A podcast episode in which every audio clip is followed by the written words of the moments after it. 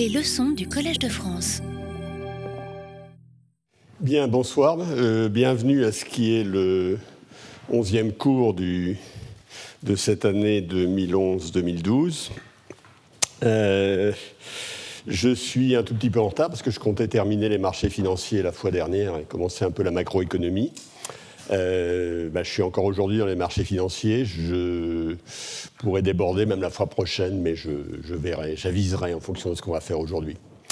Euh, par contre, vous aurez aujourd'hui en séminaire euh, le professeur Jean-Pierre Lafargue, là, qui est au premier rang et qui, qui, va subir des, des marchés financiers pendant une heure, et qui, mais qui, lui, nous va nous parler de macroéconomie. Donc ce sera, une, ce sera plutôt une introduction qu'un commentaire sur ce que je vais dire.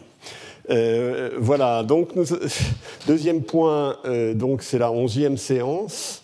Euh, le 30 mai sera la douzième et nous aurons comme orateur, comme ce, au séminaire, Xavier Rago, qui nous parlera de la, des banques centrales. Et le dernier cours aura lieu le 6 juin.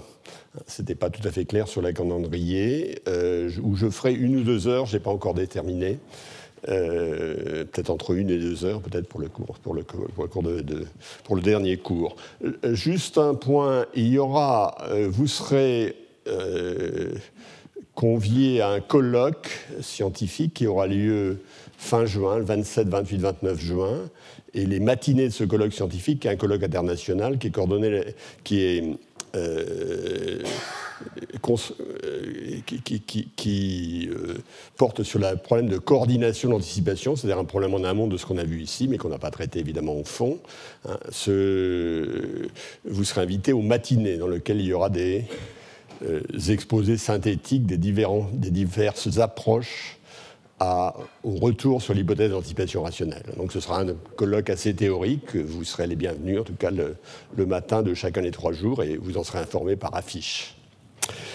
Bien, voilà, euh, cette longue introduction étant faite, je peux venir au fond de ce qui est le sujet d'aujourd'hui. Je peux venir au, cœur du sujet d'aujourd'hui. Donc, c'est sur les marchés financiers, suite. Alors, premièrement, je, vous rappelle un petit peu, on va, va quand même pas se lancer trop rapidement. Hein. on va essayer de se rappeler un petit peu ce qu'on a dit la dernière fois. Et euh, la dernière fois et la fois précédente, on s'est intéressé au problème du marché boursier. Et on s'est posé la question de quelle théorie disposons-nous pour expliquer le marché boursier et on avait regardé de façon euh, assez attentive ce que j'ai appelé la théorie de la valeur fondamentale.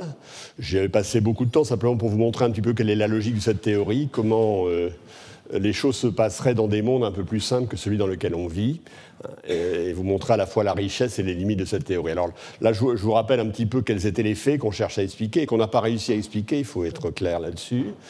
Les faits, c'est, euh, ils sont visualisés sur la, euh, sur, par exemple, sur les deux diagrammes qui sont ici. Hein. je, vous en ai montré beaucoup d'autres, mais vous voyez qu'il y a une forte fluctuation des rendements du marché boursier au cours du temps.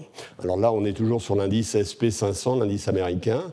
Si j'ai mis l'accent sur l'indice américain, en particulier sur le Standard Poor's 500, c'est parce qu'il y a énormément de travaux dessus, il y a énormément de données, hein, et il y a eu énormément de travail statistique qui a été fait dont on n'a pas l'équivalent euh, dans la plupart des pays. Donc voilà, bah, vous voyez que c'est assez variable, hein, ces rendements.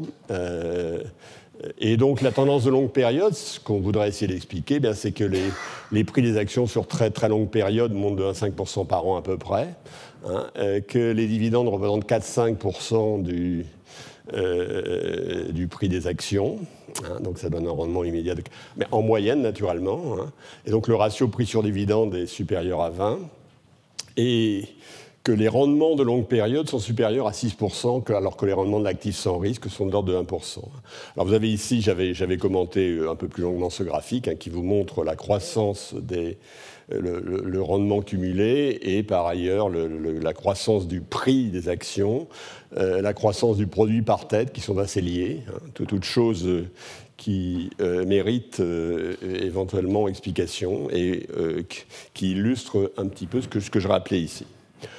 J'avais aussi montré d'autres graphiques hein, qui étaient simplement des comparaisons internationales où, qui consistaient à regarder en découpant de, façon temporelle un peu plus fine les choses. Hein. Alors vous voyez que euh, sur, sur un siècle, 1900-2008, les rendements des actions sont plus élevés aux États-Unis, qui est quelque part ici, je n'arrive pas à voir, qu'en France, qui est quelque part ici, je n'arrive pas non plus à voir exactement, hein, mais qu'il y a quand même des rendements des actions qui euh, que les rendements des actions sont partout supérieurs au rendement des obligations et que la prime de risque n'est pas complètement. C'est-à-dire la différence entre le rendement d'un actif sans risque et le rendement d'un actif risqué qu'est l'action ne sont pas fondamentalement différents au travers des pays. Je ne vais pas le commenter plus longuement, ça mériterait pas mal de remarques, mais je n'ai pas envie d'y revenir. Alors maintenant, qu'est-ce qu'on a fait On a Qu'est-ce que je vous avais présenté C'est ce qu'on appelait la théorie de la valeur fondamentale. Euh, la théorie de la valeur fondamentale me disait bien que le prix, ça devrait simplement être euh, la valeur actualisée de l'espérance des dividendes futurs, ou des dividendes futurs en avenir certain, ou de l'espérance des dividendes futurs en avenir aléatoire. Euh, bah, pourquoi? Parce que si, euh, si, je suis neutre au risque, s'il y a un taux d'intérêt petit qui est le taux sans risque, le prix, c'est ce que je peux euh, emprunter aujourd'hui pour être capable de le rembourser avec les dividendes futurs qui vont, qui vont m'être donnés. Ça donc une, ça, ça, donc une explication assez simple, une interprétation extrêmement simple. Alors évidemment, la théorie de la valeur fondamentale, je vous l'ai présentée en général en équilibre partiel, avec une petite j'ai parlé aussi de modèle d'équilibre général, et évidemment toujours sur l'hypothèse d'anticipation rationnelle, de prévision parfaite, de neutralité au risque, hein, où j'ai indiqué que l'espérance des dividendes, s'il n'y avait pas neutralité au risque, elle devait être corrigée du risque, sans vous expliquer trop, trop précisément comment on pourrait corriger les risques, ou que le rendement petit r, là, avec lequel je calcule ce prix, devrait aussi être lui corrigé du risque. Ça devrait être le, taux d'intérêt avec la prime de risque. C'est deux manières d'étendre la théorie au cas du risque, de se donner une idée de ce que donne la théorie dans le cas du risque. Alors on avait fait une petite promenade dans les modèles de la valeur fondamentale, et euh, cette promenade nous avait montré qu'il y avait euh, une forte sensibilité euh, des résultats au processus de génération des dividendes et aux hypothèses sur les taux d'intérêt. L'hypothèse sur la variation éventuelle des taux d'intérêt. Lorsque les taux d'intérêt sont volatiles eux-mêmes, ben, les prix euh, doivent refléter cette volatilité, n'est pas seulement la volatilité des dividendes. Donc ça, c'était une remarque générale. Euh, qu'on trouvait dans ces modèles que les prix fluctuaient malgré tout moins que les dividendes. Sauf à mettre beaucoup de volatilité sur les taux d'intérêt, c'était quelque chose. Et en fait, le modèle qu'on avait regardé, qui, pouvait coller au fait, c'était un modèle dans lequel il y avait un taux de croissance des dividendes aléatoire, hein, donc une sorte d'aléa sur la croissance des dividendes, mais autour d'une moyenne. Et euh, on essayait de voir quels étaient les prix, les valeurs fondamentales qui étaient engendrées dans ce modèle. Et on trouvait à nouveau que par rapport euh, il y, avait avec ce modèle était celui qui collait le plus de plus près au fait, hein, c'est-à-dire qu'avec, euh, mais il collait au fait avec euh, un ratio prix sur dividende prévu trop peu élevé, et, ou de façon équivalente par avec une prime de risque beaucoup trop forte. C'est-à-dire pour que ce modèle colle au fait, il faudrait qu'on ait un taux d'intérêt un équivalent certain, enfin je veux dire un taux d'intérêt avec prime de risque qui soit très élevé. Hein, de 6-7%. Euh, taux d'intérêt avec prime de risque qui se fait très élevé et qui est incompatible avec l'idée que l'on se fait de la prime de risque à partir des modèles de valorisation des actifs financiers. Le modèle d'évaluation des actifs financiers, MEDAF ou CAPM, dit que la prime de risque sur les actions ne devrait pas être si grande que ça parce que la covariance entre les actions et ce qui se passe dans le reste de l'économie, hein, les agrégats de l'économie, est assez faible c'est des variables qui sont presque indépendantes. Si elles étaient indépendantes, il ne devrait pas y avoir de prime de risque. Donc on a, on a, on a des gros problèmes hein, avec cette théorie. La, euh, on a passé beaucoup de temps à la discuter, mais elle fonctionne assez, assez moyennement. En particulier, il y a une chose qu'elle dit qui est assez robuste, qui devrait être robuste, c'est que les prix devraient varier moins que les valeurs fondamentales reconstituées. Ça, c'est une remarque qui avait été faite par un économiste américain qui s'appelle Robert Schiller, qui est dans Marque profonde. Dans un monde d'anticipation rationnelle, les prix, qui sont des anticipations rationnelles, devraient varier moins que les valeurs fondamentales reconstituées, c'est-à-dire que les valeurs fondamentales que l'on reconstitue à partir des histoires effectives. À partir des histoires effectives de génération des dividendes. Alors ça, c'est c'est faux. Hein. Euh, c'est vrai sous des hypothèses assez larges et c'est évidemment contredit par les faits. Donc on n'est pas très heureux. enfin, en tant que théoricien, je ne suis pas très heureux. On a une certaine forme d'impasse pour rendre compte d'effets stylisés, euh, sauf à admettre une prime de risque qui est tout à fait beaucoup plus importante que ce qu'il paraît raisonnable de faire. Alors comment aller vers une théorie plus satisfaisante? Alors une partie des problèmes euh, que je viens que pose euh, euh, la route qu'on a suivie. Hein. La route qu'on a suivie, c'est regarder ce où on va avec la théorie de la fondamentale. Une partie des problèmes qui sont posés par le fait de suivre cette route, on les, on les a déjà abordés. Hein. C'est les problèmes liés à l'existence de bulles on a montré, on a passé pas mal de temps au début de ce cours, j'ai passé pas mal de temps à vous raconter des histoires sur la théorie des bulles. Pourquoi les bulles existaient, pourquoi elles étaient, euh, comment elles se comportaient, pourquoi on avait intérêt à rester dans une bulle, etc. Évidemment, si vous ajoutez à la théorie de la valeur fondamentale une théorie des bulles qui vous dit que ben, des fois on va au-dessus de la valeur fondamentale parce qu'on est dans ce monde de bulles, vous voyez qu'on a une partie de l'explication. Ceci dit, on n'a pas une explication très synthétique, on a un bout de l'explication, il faudra les mettre ensemble, hein. on n'arrive pas à le mettre ensemble de façon très synthétique. Alors moi, les bulles que j'avais faites, hein, certaines étaient liées à l'irrationalité des agents, d'autres à l'absence de connaissances communes. Euh, il y, a connaissance du système et pas connaissance commune, etc. Donc on avait vu une certaine modèle, je ne vais pas revenir dessus. Ça suggère toute une série de pistes hein, qui sont évidemment euh, celles que je préfère, c'est le retour sur l'hypothèse d'anticipation rationnelle, c'est-à-dire le fait que les agents ont une image de l'avenir qui est statistiquement convenable, euh, est une hypothèse euh, clé de la théorie économique, mais c'est une des hypothèses les plus discutables, évidemment. Donc j'avais parlé d'apprentissage, etc. Euh, et on avait aussi évoqué une autre direction dans laquelle je n'irai pas, qui consiste à dire, eh bien, les rendements, comme les rendements c'est des variables aléatoires, mais ils ont une queue épaisse, comme disait Mandelbrot. Hein, ils pas pas comme des variables euh, normale qui, euh, euh, où la distribution de probabilité tend très rapidement vers zéro lorsqu'on s'éloigne de la, moyenne. Hein. la distribution de probabilité très beaucoup vers zéro. Alors, en fait, ça, c'est des directions, directions que je ne vais pas regarder. Hein. elles font partie de. Si je veux avoir un paysage complet, il faut évidemment que j'aille dans ces directions.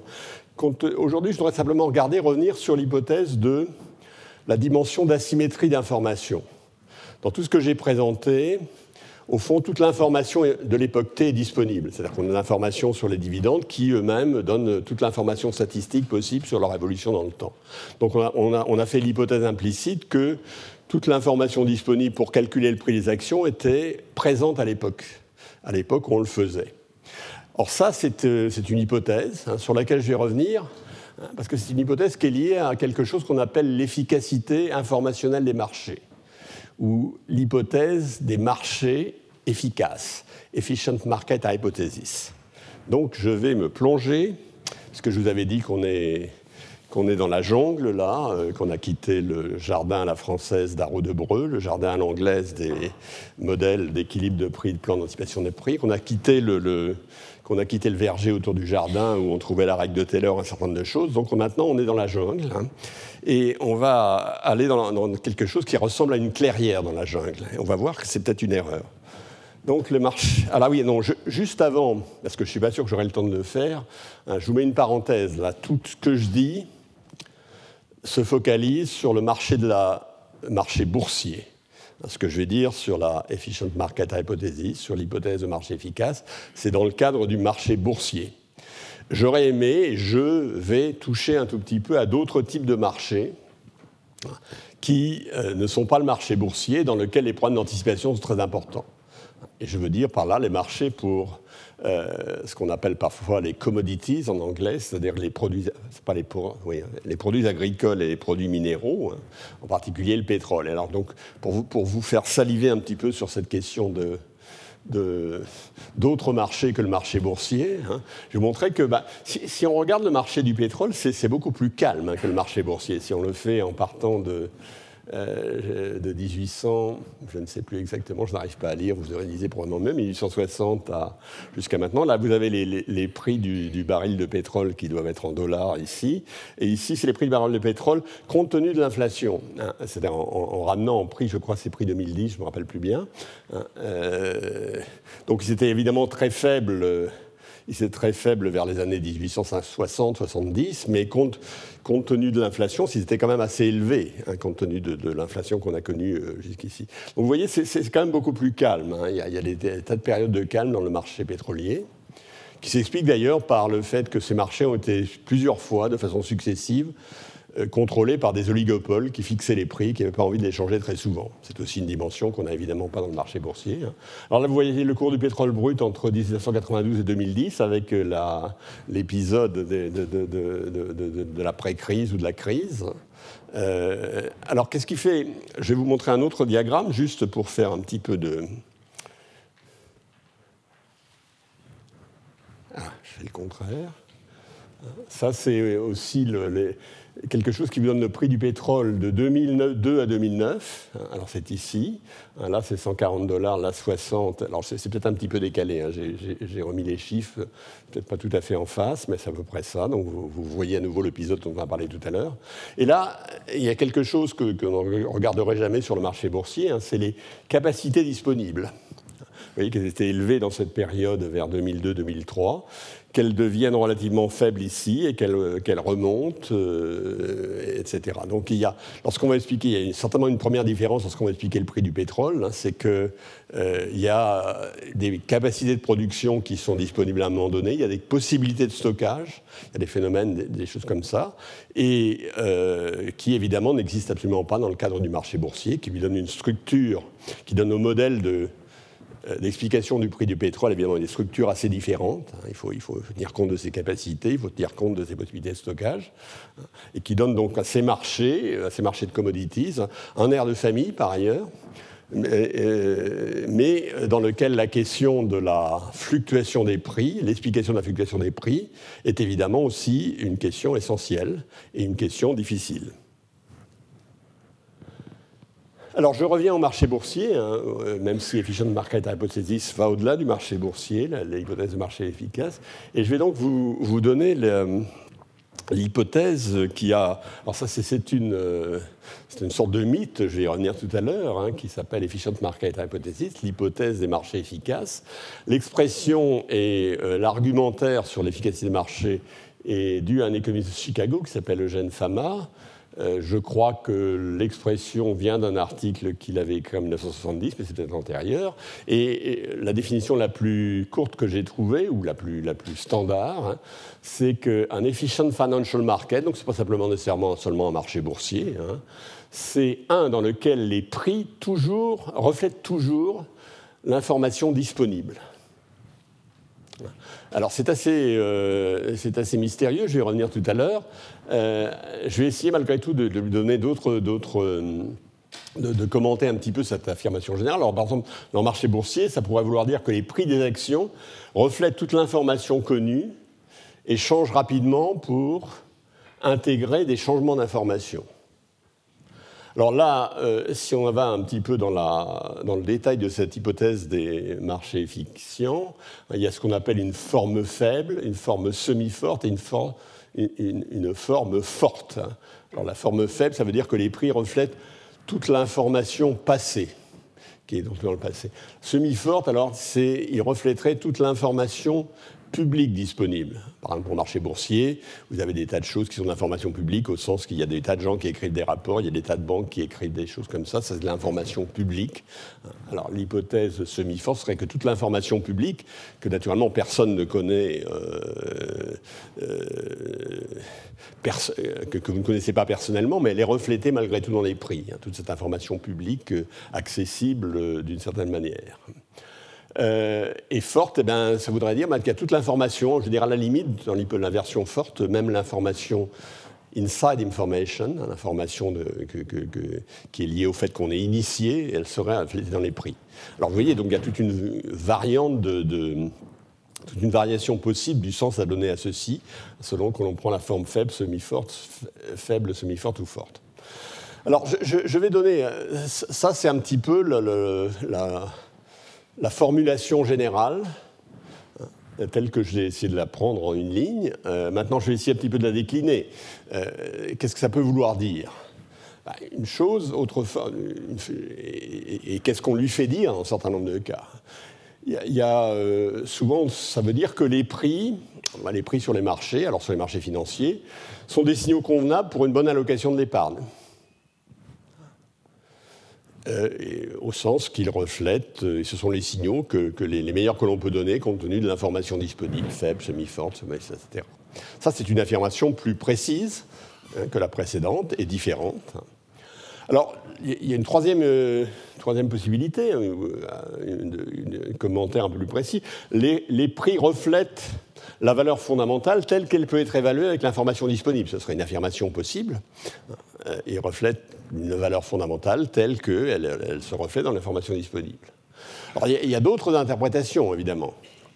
Euh, il y en a une qui est souvent mentionnée dans la littérature, qui fait écho à cette définition générale, parce que c'est euh, relativement vague, comme je l'ai dit tout à l'heure.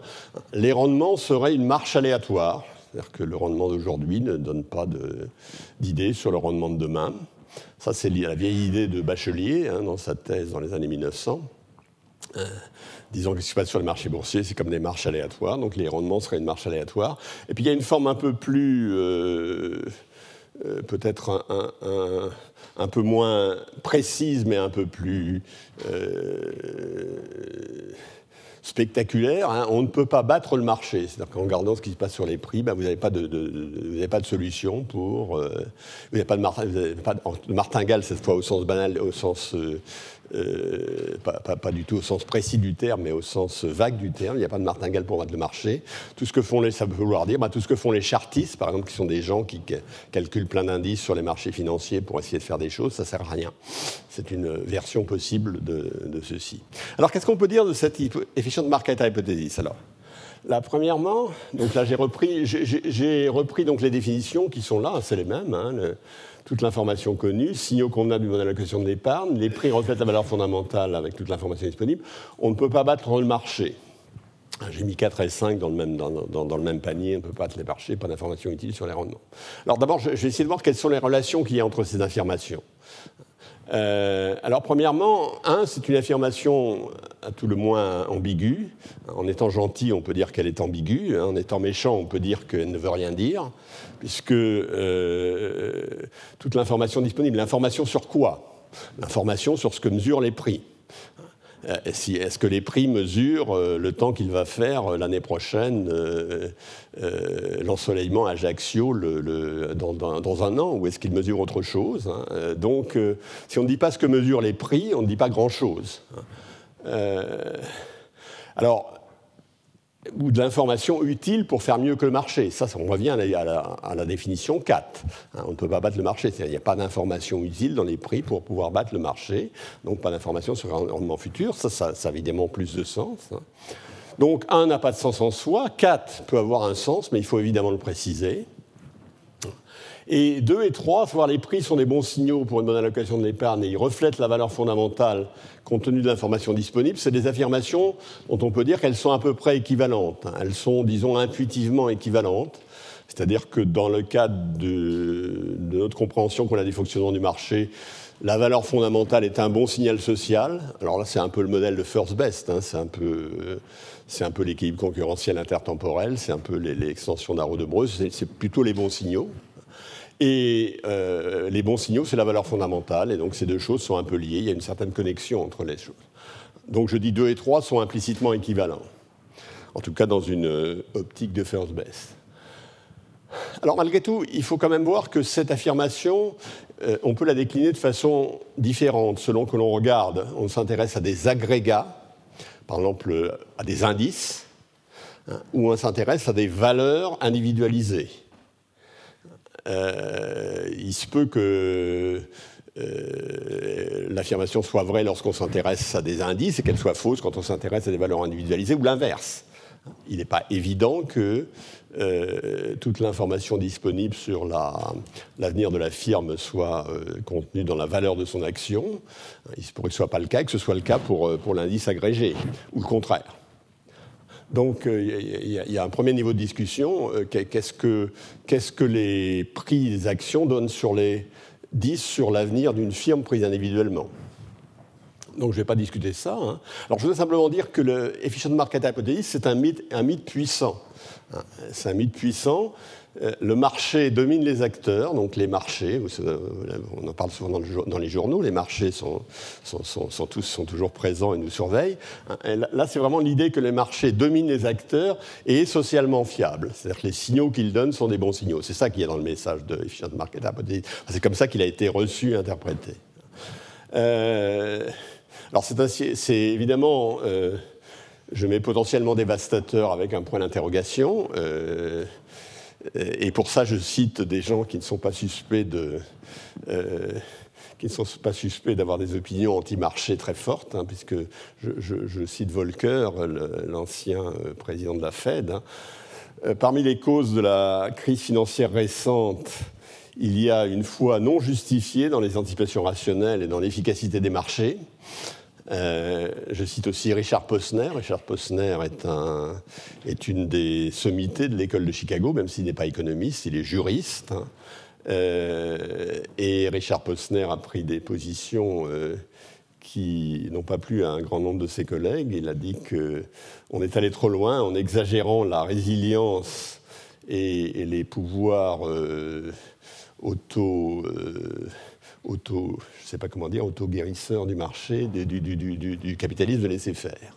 Donc il y a, en particulier avec la crise, il y a évidemment une euh, remise en question de la plausibilité de ce qu'il y a derrière Efficient Market Hypothesis.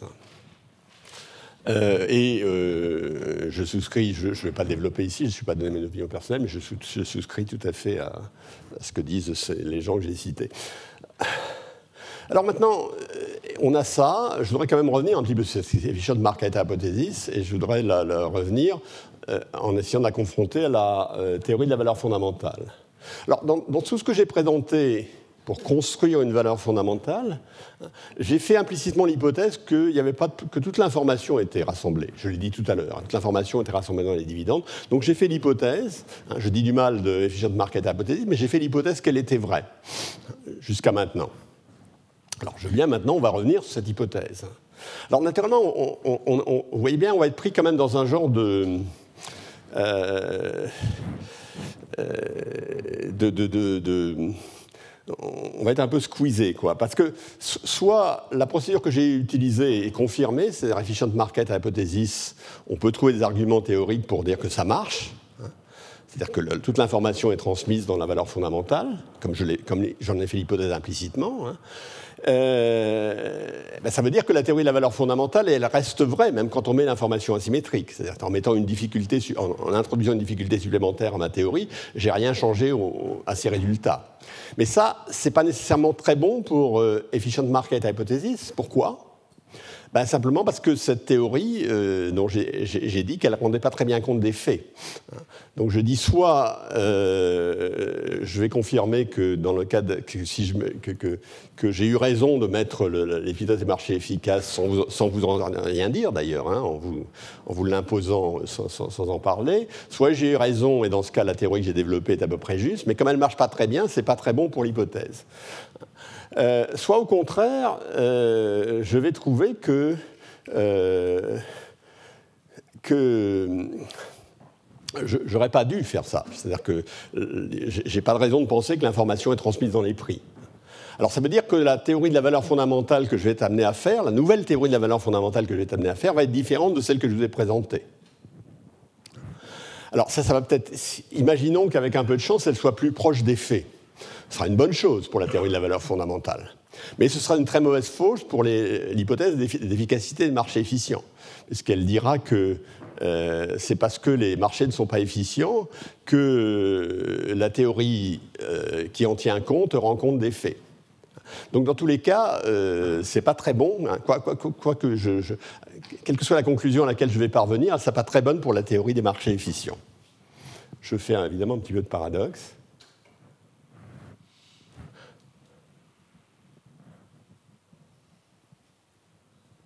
Ça vient doucement. Alors là, on va. On était un petit peu sur le plat, j'espère, est peut-être même dans la descente. Hein. là, ça va monter un petit peu. Euh, ça va monter un petit peu. Alors d'abord, je, vais essayer de voir. je vais, donner, je vais reprendre un des, un des modèles simples que j'avais donné pour expliquer la valeur fondamentale. Hein. un modèle dans lequel euh, le dividende était une chaîne de Markov à deux valeurs, hein, H et B. Il y avait une certaine matrice de transition, c'est-à-dire quand les dividendes étaient hauts, vous aviez une petite chance qu'ils deviennent bas. Euh, et, quand ils étaient bas, vous avez une petite chance qu'ils deviennent hauts, mais en moyenne, ils étaient, euh, moitié du temps, ils étaient hauts, moitié du temps, ils étaient bas. Euh, et donc, sur le long terme, il y avait ce qu'on appelait une probabilité ergodique, c'est-à-dire moitié du temps, le dividende était élevé, moitié du temps, il était bas. Puis ça changeait de temps en temps, plus ou moins fréquemment, selon la valeur de C, etc. Ben, dans ce modèle, comme je l'avais dit, la valeur fondamentale, Hein, la théorie de la valeur fondamentale dit que les prix ont deux valeurs, hein, qui sont euh, une valeur basse, qui apparaît quand les dividendes sont bas, et une valeur haute, qui apparaît quand les dividendes sont hauts. Et euh, quand les dividendes sont hauts, les gens savent qu'ils peuvent baisser, malgré tout les prix sont, élevés. Et quand c'est bas, ils savent qu'ils peuvent monter, malgré tout les prix sont plus bas, puisque euh, ça risque de durer un certain temps. À chaque fois, quand vous êtes haut, ça risque de durer un certain temps. Quand vous êtes bas, vous risque de durer un certain temps. Il y a des prix hauts, il y a des prix bas, ça alterne. Alors c'était une, euh, c'est une théorie d'ailleurs dans laquelle les, vous pouvez le voir, les rendements hein, ne, suivent pas. Euh, euh, les rendements, ce n'est pas une variable aléatoire, ce n'est pas, une martingale. Hein. quand on est dans haut, hein, la distribution des rendements, si les dividendes sont élevés, n'est pas la même que la distribution des rendements si les dividendes sont faibles. Quand on est bas, on sait que le rendement il peut être plus élevé si on passe à un dividende élevé le lendemain ou, euh, avoir une certaine valeur si on reste au même dividende. Mais ce n'est pas une marche aléatoire au sens de Bachelier. Bon, ça c'était une.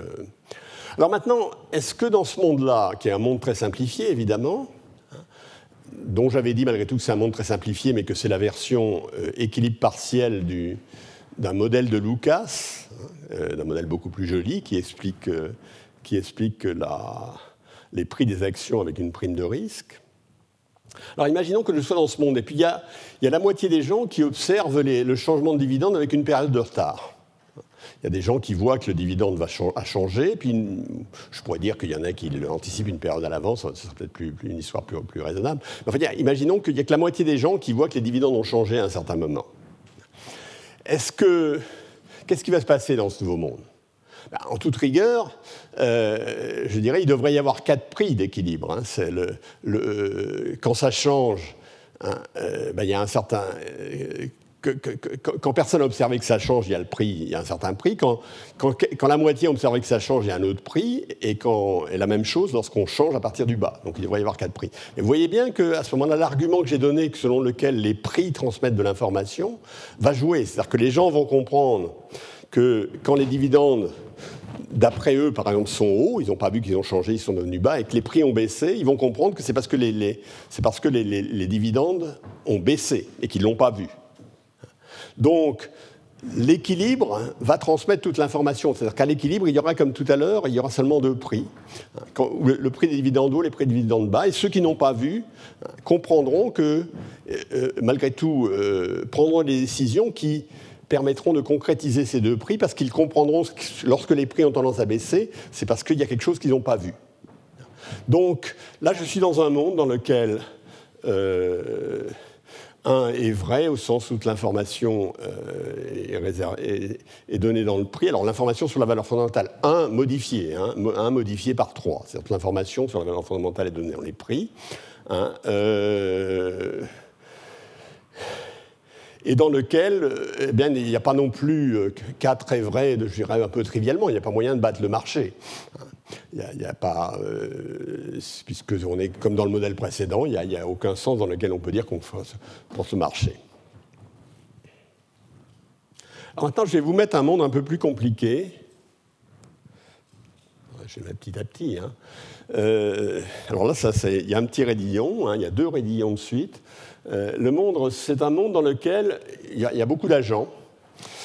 Et ces agents, il y a des agents qui sont... Euh, il y a un actif. Cet actif, il a une valeur fondamentale qui est soit grand H, qui est élevé, soit grand B. Je me réfère à la valeur fondamentale parce que je, je fais abstraction du reste du temps, etc. Alors maintenant, il va y avoir deux types d'agents. Ceux qui observent la valeur fondamentale, Et ceux qui ne l'observent pas, la question que je voudrais savoir, c'est comment l'information est transmise par le marché. Donc il y a de l'information, elle est détenue par une partie des gens, hein, sur la valeur fondamentale. Et euh, alors qu'est-ce qu'ils vont faire les gens? Selon qu'ils sont informés ou pas informés, ils font la même chose. Chacun va voir le teneur du marché et lui donne sa courbe de demande. C'est-à-dire qu'il lui dit combien d'actions il veut changer, combien de cet actif il veut échanger, soit vendre, soit acheter, hein, euh, compte tenu de son prix. Il donne une courbe de demande. Donc, donc chacun va apporter sa courbe de demande. Donc vous êtes tous là, vous avez une information ou pas. Par exemple, tous ceux qui sont à ma droite ont de l'information sur le fait que sur la vraie valeur fondamentale qui est haute ou basse. Et puis tout le monde ici à ma gauche euh, n'a pas d'information là-dessus. Donc, mais chacun d'entre vous, vous allez donner au teneur de marché, qui par exemple serait. Euh, Monsieur Lafargue, hein, vous allez donner votre courbe de, de, demande et vous allez lui donner. Lui, il va faire la somme des courbes de demande. Hein, et il va trouver le prix d'équilibre. Alors comment on va déterminer le prix d'équilibre ben, Simplement parce qu'il y a une offre, mais l'offre elle est bruitée. L'offre c'est aléatoire, c'est ce qu'on appelle des noise traders, des, euh, gens qui... Euh, des intervenants bruyants, ou pas bruyants, mais enfin qui, agissent comme... Euh, ils se comportent comme si c'était du bruit des, intervenants bruités. Et, donc, compte tenu de la courbe d'offres agrégée que détient euh, la personne responsable au premier rang, hein, il va y avoir un prix d'équilibre. Voilà. Donc ça, c'est ce qui... Alors maintenant, comment vous allez déterminer votre, la, courbe de, demande que vous allez donner au teneur de marché? Ben, Ça dépend si vous êtes informé ou pas informé. Si vous êtes informé, hein, l'hypothèse que je fais, c'est que si vous observez grand H, si, la valeur fondamentale est élevée, alors vous allez, vous, allez donner au teneur de marché cette courbe d'offre, pardon, cette courbe de demande. C'est-à-dire que cette courbe de demande vous dit que si le prix est zéro, ben, vous demandez une certaine, une certaine quantité. Alors pourquoi? Parce que le prix pourrait devenir négatif. Euh, alors ça, c'est lié au fait que vous avez une fonction d'utilité moyenne variance. Vous regardez la différence entre la valeur de l'actif moins son prix, mais vous tenez compte du fait que tout ceci va être bruité, si le prix, euh, qu'il y aura du bruit, et que donc euh, il y a un risque que vous prenez. Alors ici, le risque serait que le prix devienne négatif. Hein. donc vous avez une valeur maximale, même si le prix était zéro, on pourrait changer un petit peu la normalisation de ce que vous allez demander. Et puis ensuite, ce que vous allez demander, avec le prix, ça va diminuer. Par exemple, si le prix est égal, par exemple, vous avez une valeur fondamentale élevée, si le prix est égal à la valeur fondamentale élevée, ben vous n'allez rien demander, parce que vous avez, euh, euh, vous pouvez rien gagner, euh, vous pouvez faire zéro, vous n'allez rien vendre ni rien demander.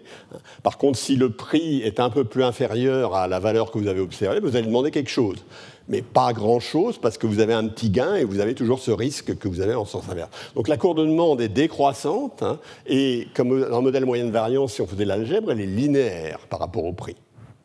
Donc voilà, la courbe de demande de, ceux, qui sont à ma, euh, ceux qui sont à ma droite, hein, euh, s'ils observent une valeur fondamentale élevée, c'est cette courbe de demande-là. S'ils observent une valeur fondamentale basse, ben, c'est cette courbe de demande-là qui est plus faible. Alors maintenant, vous êtes non informé, vous êtes l'essentiel, hein, vous êtes non informé, qu'est-ce que vous allez faire? Ben, Vous allez essayer d'extraire l'information. Vous savez que les gens informés, soit ils jouent ça, soit ils jouent ça. Alors comment on va décrire ça? Ben, La théorie économique décrit ça de façon un peu complexe. Mais alors d'abord, et, en fait, comme vous êtes tous identiques, hein, ce que vous allez, la demande, si vous êtes un non informé, vous allez avoir une courbe de demande qui va être comme ça.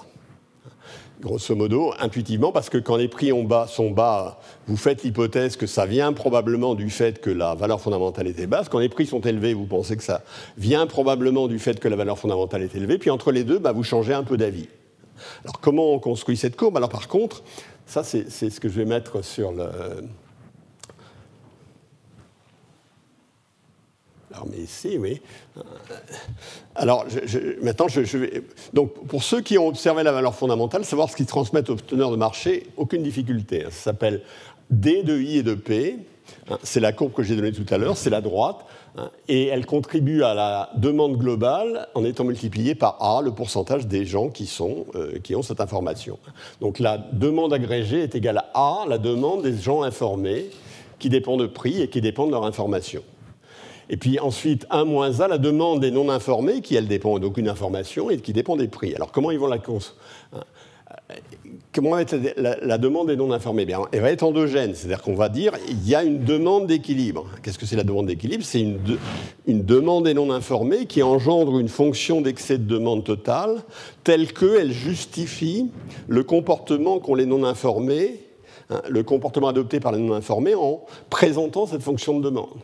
Alors comment ça se passe? Donc admettons que, faisons l'hypothèse que la fonction d'excès de demande, elle est z de p et de i. Donc l'équilibre, euh, et, naturellement, l'équilibre est donné par l'égalisation de ça à l'offre qui est, qui est bruitée, qui est petite e bar. Donc le prix qui appure le marché dépend de la réalisation de la variable aléatoire et du, de l'information qui, euh, euh, qui, qui, et, du fait que, de l'information qui, qui, est apparue, naturellement. Alors maintenant, si vous êtes non informé, admettons que vous, vous croyez dans cette fonction d'excès de demande, non informé, eh si vous voyez P, qu'est-ce que vous pouvez déduire? Ben, il y a deux, P peut être obtenu de deux façons, soit en étant égal à moins, euh, soit parce que E est égal à moins Z de P de grand H, c'est-à-dire que là, j'égalise ceci, mais avec grand H, soit parce que le bruit est égal à moins Z de P de grand B, c'est-à-dire soit parce que l'offre euh, vient juste euh, répondre à la demande dans le cas informé ou parce que l'offre répond à la demande dans le cas non informé. Il y a deux possibilités. Maintenant, si je connais la nature du bruit, je sais la probabilité relative de ces deux possibilités. Donc à tout P, hein, il y a une chance que ça vienne d'une demande non informée, une chance que ça vienne d'une demande agrégée informée. Mais euh, comme je suis bon statisticien, je sais quel est le rapport de vraisemblance entre ces deux possibilités. Donc je sais en P quelle est l'espérance, j'associe en P une espérance de, euh, de, la, valeur, euh, de, la valeur fondamentale, hein, ce qui n'est ni H ou B, qui est quelque chose qui met une probabilité sur H et une probabilité sur B. Et à partir de ça, je fais une demande, hein, ce qui est l'espérance, puisque je suis toujours moyen de variante, c'est l'espérance de S selon le P que j'observe moins P.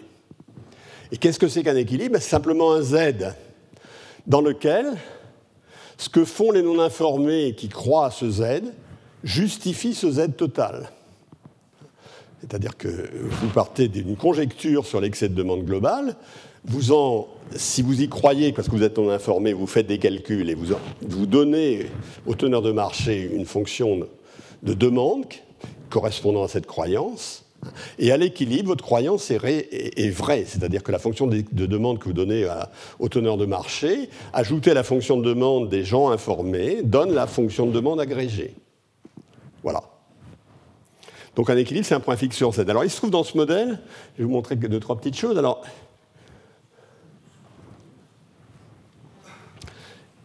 il se trouve que dans ce modèle, hein, l'équilibre est unique.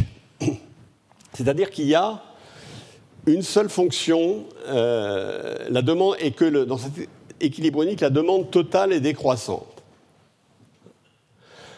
Alors là, j'ai simulé, par exemple, alors ça c'est la demande totale, ça c'est une demande totale d'équilibre, euh, qui est la somme dans le cas où la valeur fondamentale est basse.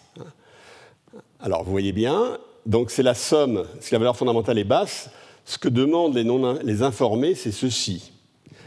Là, ce que demandent les non informés lorsque le prix est bas, c'est à peu près la même chose au début. Puis quand le prix augmente, bah, ils, demandent de, plus en plus parce qu'ils font l'hypothèse qu'il y, y, a des chances que ça vienne d'un haut niveau de, euh, de la valeur fondamentale. Alors la fonction d'excès de demande ne dépasse jamais ceci parce que elle peut pas, euh, quand le prix est très élevé, tous les non informés font si comme si la valeur fondamentale était très élevée, mais les informés eux, savent que ce n'est pas le cas. Et donc, comme ils ne sont pas très nombreux, c'est ce que j'ai mis ici, il y a une petite partie de de demande qui est ici au lieu d'être ici. Donc, elle, est, tangente à cette ligne-là, hein, qui est en dessous de celle que j'ai donnée ici. De même, la fonction d'excès de demande, si l'information est haute, si la valeur fondamentale est haute, eh bien c'est là, elle est déduite de celle-ci par translation, mais euh, cette fois, l'absence de tangence se fait, la, tangence euh, à euh, une ligne supérieure se fait par ici. Bon, je ne pas. Euh. Alors, qu'est-ce qui se passe dans ce monde? Ben, Est-ce que les, les non-informés, ils apprennent? C'est certain. Ils apprennent des choses sur le monde. Euh, et avec ce comportement sophistiqué, à l'équilibre, ils s'en tirent beaucoup mieux que s'ils avaient à choisir au hasard. S'ils avaient choisi au hasard, ils il y a une chance sur deux que la valeur soit haute, une chance sur deux qu'elle soit basse. Donc ma, euh, l'excès de la demande que je transmettrais au marché, ce serait une ligne droite comme ça, ce serait une courbe de demande linéaire comme celle-ci, euh, mais à, mi-chemin. En faisant ça, ils s'en tirent beaucoup mieux. Deuxièmement, ça c'est pour la main anti-stir. Euh, deuxièmement, euh, évidemment, il faut quand même mieux être informé. Troisièmement, le prix est toujours une variable aléatoire, puisque l'offre est bruitée. C'est une variable aléatoire, mais c'est une variable aléatoire qui est plus élevée en quelque sorte lorsque la valeur fondamentale est haute que quand la valeur fondamentale est basse. Mais elle est plus élevée stochastiquement. En fait, euh, il y a une dominance stochastique du premier ordre de la variable aléatoire. Mais il se peut que le prix soit élevé, que le, en fait, que la, il peut parfaitement que le prix soit élevé et que la valeur fondamentale ait été basse. Donc le marché, par rapport à notre euh, discussion, le marché transmet une partie de l'information. Il transmet une certaine information, mais il ne transmet pas toute l'information. Euh, alors la, la question c'est est-ce que Oui, je, vais faire juste une petite remarque, parce que ce, modèle a été utilisé pour expliquer une chose qu'on ne sait pas expliquer. Je vous, donne, ça euh, comme ceci, là je vais, je un petit peu, pour expliquer une chose qu'on ne sait absolument pas expliquer, qui est le crash de 1987 à la bourse de New York. Euh, et une des explications qui a été donnée, j'en connais deux, je n'ai aucune opinion là-dessus, je ne trouve qu'aucune n'est convaincante, mais une, est liée à, des histoires de taxes qui auraient été annoncées, etc. L'autre que je connais, celle-ci, ça consiste à dire, à mettre en cause des programmes informatiques. Alors les programmes informatiques, ils sont stupides, hein, euh, ils vendent automatiquement quand le prix des actifs baisse. Donc ça rajoute à ma fonction d'excès de demande qui est comme ceci, une fonction comme ceci, hein, qui correspond au fait que quand le prix hausse, eh bien, je demande plus. Euh, et si vous faites la somme de cette courbe et de cette courbe-là, vous trouvez une courbe qui a, un peu cette allure. Euh, et, et, donc, au lieu d'être décroissante et d'avoir un seul équilibre, il y a trois équilibres. Et le crash de 1987 serait été le passage de l'équilibre haut à l'équilibre bas. Je vous donne cette explication, non pas que j'y crois vraiment. Malgré tout, on peut simplement faire une remarque. Admettons qu'on est dans un monde où il y a plusieurs équilibres compte tenu de la transmission de l'information. C'est pas idiot, parce que le monde dans lequel on est tellement simple que euh, si on veut être un peu plus réaliste, ce serait quand même pas tout à fait invraisemblable qu'il y ait plusieurs équilibres, éventuellement. Hein. Euh, ça poserait un problème pour efficient market hypothesis, hein, pour les, hypothèses de marché efficaces. Lequel des prix transmet la bonne information? Alors, toujours sur cette histoire de coordination, hein, euh, je, vais vous raconter une autre histoire. Je vais dire, en fait, euh, c'est plus compliqué que ça. C'est-à-dire que ce, cet équilibre, il est, c'est un équilibre qui transmet de l'information, qui transmet imparfaitement de l'information, dans lequel l'hypothèse des marchés efficaces tient relativement la route.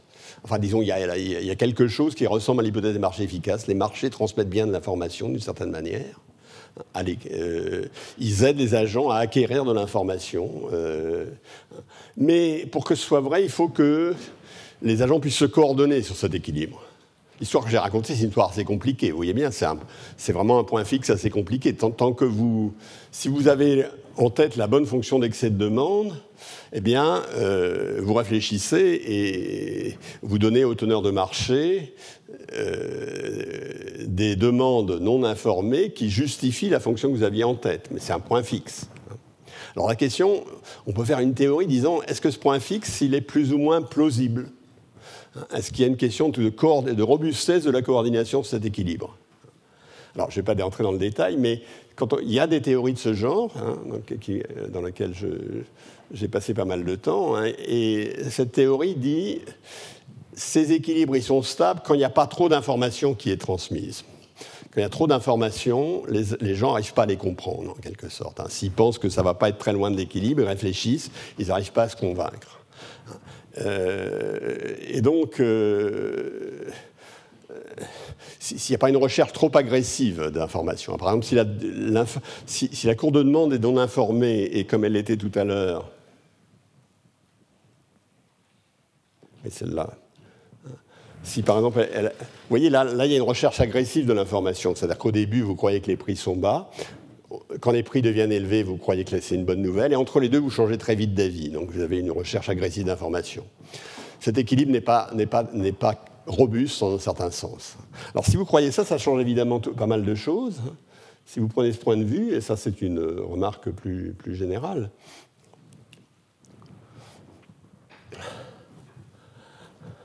Alors, qu'est-ce que c'est l'hypothèse? Maintenant, je reviens, à ma, je reviens à ma discussion sur cette fameuse euh, efficacité des marchés. Vous voyez bien qu'on est au cœur des choses. Si, euh, pour que les marchés disent des choses qui sont bonnes, il faut que euh, l'équilibre soit crédible. Il faut qu'on ait une histoire qui explique pourquoi il transmet, pourquoi les prix qu'il. alors, dans la première version, ce que, j'ai dit le marché, quand il fonctionne tel que je viens de le décrire, il fonctionne assez bien. Quand les agents n'arrivent plus à se coordonner, alors il se met à fonctionner mal. C'est-à-dire que les, agents non informés ne parviennent plus à se faire une idée de ce que sera l'excès de demande globale. Donc ils transmettent aux teneurs de marché des choses qui sont beaucoup plus aléatoires. Le marché se met à fonctionner mal. Donc dans le mauvais cas, hein, l'équilibre n'est pas atteint et l'ensemble des possibles est assez large. Alors là, il y a une chose importante à remarquer, hein, c'est que dans ce monde-là, le marché fonctionne mal, au sens où ceux qui ont l'information s'en tirent bien, ceux qui n'ont pas l'information euh, euh, font un peu n'importe quoi, font comme s'ils n'avaient pas d'information, c'est-à-dire que le, marché ne leur transmet pas d'information utile, enfin ils n'arrivent pas à extraire de l'information du marché pour faire ce qu'ils devraient faire. Hein. Et Naturellement, ça ne veut pas dire qu'on peut battre le marché. Si vous êtes dans ce marché dans lequel il fonctionne mal, dans lequel tout peut se passer, euh, bah, vous n'avez pas grand-chose à faire. donc l'idée de, l'hypothèse des marchés efficaces selon lequel le marché est efficace parce qu'on ne peut pas battre le marché, idée sur laquelle se sont retranchés les gens, les, teneurs de les tenants de l'hypothèse d'efficacité informationnelle, comme Fama. Hein. Ils disent ah oui, mais tout ça, euh, malgré les bulles, malgré tout ça, malgré euh, tous les contre-exemples apparents à, la sagesse des marchés, on dit ah bah oui, mais vous savez, il reste qu'on ne peut pas battre le marché. Le problème, c'est que ça n'a rien à voir. 4 n'est absolument pas équivalent à 1 il se peut fort bien que le marché fonctionne très mal et qu'on ne puisse pas le battre. Ça ne veut absolument rien dire. Donc il ne faut pas. La, retraite de Fama sur, ce, sur le point, mais finalement on a quand même raison de ne pas battre le marché, en admettant que ce soit vrai, ce qui euh, par ailleurs n'est pas. Euh, qui a, contient une part de vérité. Hein. Cette retraite, c'est une véritable déroute. C'est ce que je voulais, euh, ce que je voulais indiquer ce, au, travers de ce petit modèle. C'est une manière un peu, un peu sophistiquée pour indiquer ça, mais je crois que ça valait. Euh, donc ça vous introduit un petit peu à ce débat. Il faut bien voir que Efficient Market Hypothesis, c'est vraiment un mythe puissant. Ça, toute la confiance que les, les acteurs des marchés financiers ont dans la, euh, stabilité de leurs innovations euh, euh, est vraiment associée à l'idée ben, que, les signaux fournis par le marché sont de toute façon toujours assez bons. Donc, en la discutant, en prenant un petit peu cette ligne un petit peu tortueuse pour la discuter. Hein. Je ne prétends pas d'ailleurs euh, être allé au fond. Je ne prétends pas du tout avoir examiné tous les aspects, hein, mais j'ai simplement voulu mettre en, évidence les problèmes posés par la transmission de l'information dans des modèles simples et euh, la question et le fait que le, euh, on est un petit peu dans le deuxième cas que j'avais dit tout à l'heure, c'est-à-dire qu'on est dans le cas où on se rend compte que prendre en compte la transmission de l'information dans la théorie de la valeur fondamentale, ça va la changer. Hein. Euh, est-ce que ça va la changer en la rendant plus plausible? Je ne suis pas allé assez loin pour le dire. Ça va la changer, mais si ça la change, ça va mettre en cause l'hypothèse de, des marchés efficaces, l'hypothèse d'efficacité des marchés. Donc c'est un petit peu le point que, je voulais faire euh, aujourd'hui. Euh, je crois que je ne vais pas du tout parler des autres marchés hein, et de la spéculation. Je ne sais pas si j'en parlerai la fois prochaine ou si j'irai directement à la macroéconomie. Je voulais vous montrer aussi que contrairement à ce que pense Friedman, non, je, vais te dire un mot, j'ai une minute encore avant, puisque je ne suis pas encore à 28, heure à laquelle je m'arrête. Euh, je, je, la prochaine fois de la spéculation. Est-ce que la spéculation est stabilisante? Il y a un argument dans la littérature, un argument très fort de Milton Friedman. Milton Friedman a dit la spéculation est stabilisante. Pourquoi? Bah Parce que qu'est-ce que font les spéculateurs? Si les prix montent, euh, ils, ils, vendent, et si les prix baissent, ils achètent en faisant implicite au raisonnement parce qu'il va y avoir un retour à la moyenne. Donc les, spéculateurs stabilisent. Alors vous savez que ce n'est pas vrai. Hein, par exemple, dans les bulles, dans toute la théorie des bulles qu'on a présentée, hein, les spéculateurs, euh, ils achètent quand ça monte parce qu'ils comprennent que ça va continuer à monter. Enfin, ils anticipent que ça va continuer à monter. Donc l'argument de Friedman n'est vrai que si euh, y a un retour à la moyenne. Sinon, il n'est pas exact. Et donc, je vais essayer de vous montrer la prochaine fois, si, si, si, euh, je décide de faire cette partie, que la, montrer un monde dans lequel la stabilisation, la spéculation est stabilisante au sens Friedman. Euh, si on ne prend pas en compte les problèmes de coordination d'anticipation, si on ne prend pas en compte la difficulté qu'ont les gens à comprendre le monde et à se coordonner sur le bon équilibre. Et montrer que, au contraire, si on prend ça en compte, elle est déstabilisante. Donc j'essaie de, faire passer des idées un petit peu hétérodoxes. Euh, euh, j'espère que vous ne m'en voudrez pas. Je crois que je vais m'arrêter là et on va reprendre dans cinq minutes. Merci. Retrouvez tous les contenus du Collège de France sur www.colège-2-france.fr.